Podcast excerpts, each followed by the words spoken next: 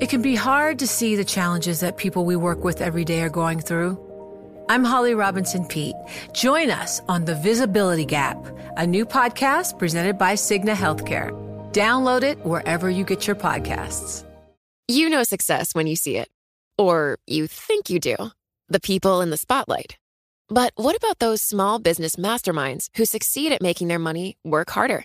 They do that by having a business bank account with QuickBooks Money, which now earns 5% annual percentage yield. Making your money work as hard as you do? That's how you business differently. Learn more about QuickBooks Money at quickbooks.com slash 5APY. Banking services provided by Green Dot Bank, member FDIC. Only funds and envelopes earn APY. APY can change at any time. The countdown has begun. This May, a thousand global leaders will gather in Doha for the Qatar Economic Forum powered by Bloomberg, held in conjunction with our official partners, the Qatar Ministry of Commerce and Industry and Media City Qatar, and premier sponsor QNB. Join heads of state, influential ministers, and leading CEOs to make new connections and gain unique insights. Learn more at QatarEconomicForum.com. Le entregamos todo lo que necesita saber para comenzar el día. Esto es Bloomberg Daybreak para los que escuchan en América Latina y el resto del mundo. Buenos días y bienvenidos a Bloomberg Daybreak América Latina. Es martes 5 de diciembre de 2023. Soy Lucía G y estas son las noticias que marcan la jornada. Los mercados bursátiles se desplomaron a medida que bajaba el optimismo de que los bancos centrales recortarían los tipos de interés a tiempo para evitar la recesión. Moody's recortó la perspectiva crediticia de China a negativa, citando los riesgos derivados de la creciente deuda pública. Morgan Stanley considera que el ratio deuda-PIB alcanzará el 4% el año que viene, a medida que las autoridades emitan aún más bonos. Mientras tanto, Goldman dijo que hay que prepararse para un retroceso de las acciones estadounidenses, ya que la dinámica positiva se ha quedado sin gasolina. Citi se unió al mensaje, advirtiendo de que el sentimiento alcista se está debilitando. Israel amplió sus operaciones militares al sur de la franja de Gaza con ataques aéreos durante la noche. Según informó el Wall Street Journal, el gobierno de Benjamin Netanyahu está sospechando un plan para inundar la red de túneles de Hamas con agua de mar. Siguiendo con América Latina, la secretaria de Tesoro de Estados Unidos, Janet Yellen, viajará a México esta semana para mantener una serie de reuniones de alto nivel, incluyendo con el presidente Andrés Manuel López Obrador.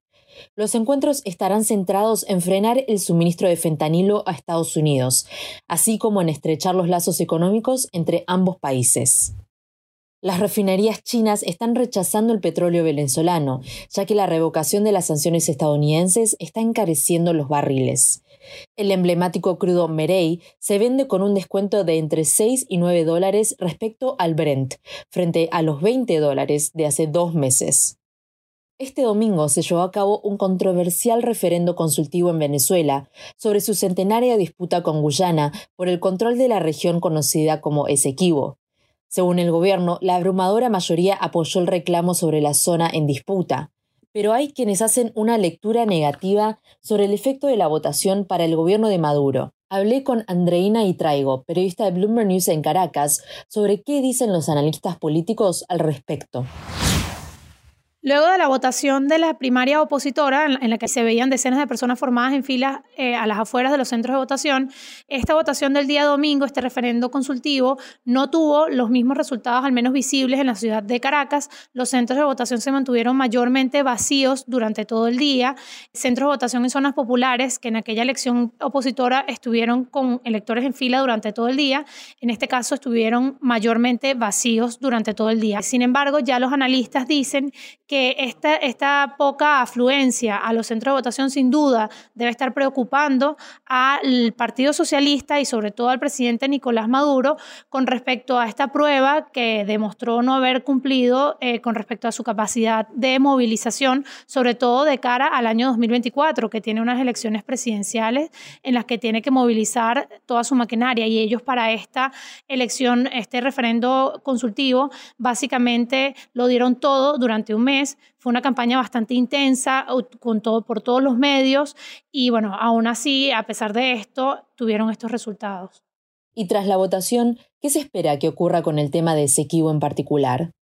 De momento, el presidente Maduro lo único que dijo en la noche del domingo, después de que se conocieran los resultados preliminares, era que esto iniciaba una nueva fase del conflicto sin dar mayores detalles. Sigue siendo incierto de qué manera va a utilizar Maduro esta carta, esta nueva carta que tiene bajo la manga eh, con respecto al tema del Esequibo. Lo que se cree es que pudiera seguir inflando todo este tema, toda esta cuestión nacionalista en el transcurso del año 2024, sobre todo de cara a estas elecciones presidenciales. Y lo que dicen algunos analistas es que incluso pudiera llegar al extremo de, obviamente, si este, causar o provocar una escalada en el conflicto que de alguna forma provoque la suspensión de las elecciones. Lo que dicen eh, los distintos analistas es que en un escenario en el que Maduro vea que no tiene posibilidad quizás de ganar esas elecciones, esta pudiera ser alguna de las opciones que se van a tomar. Pero de momento sigue siendo incierto lo que Maduro va a hacer con estos resultados.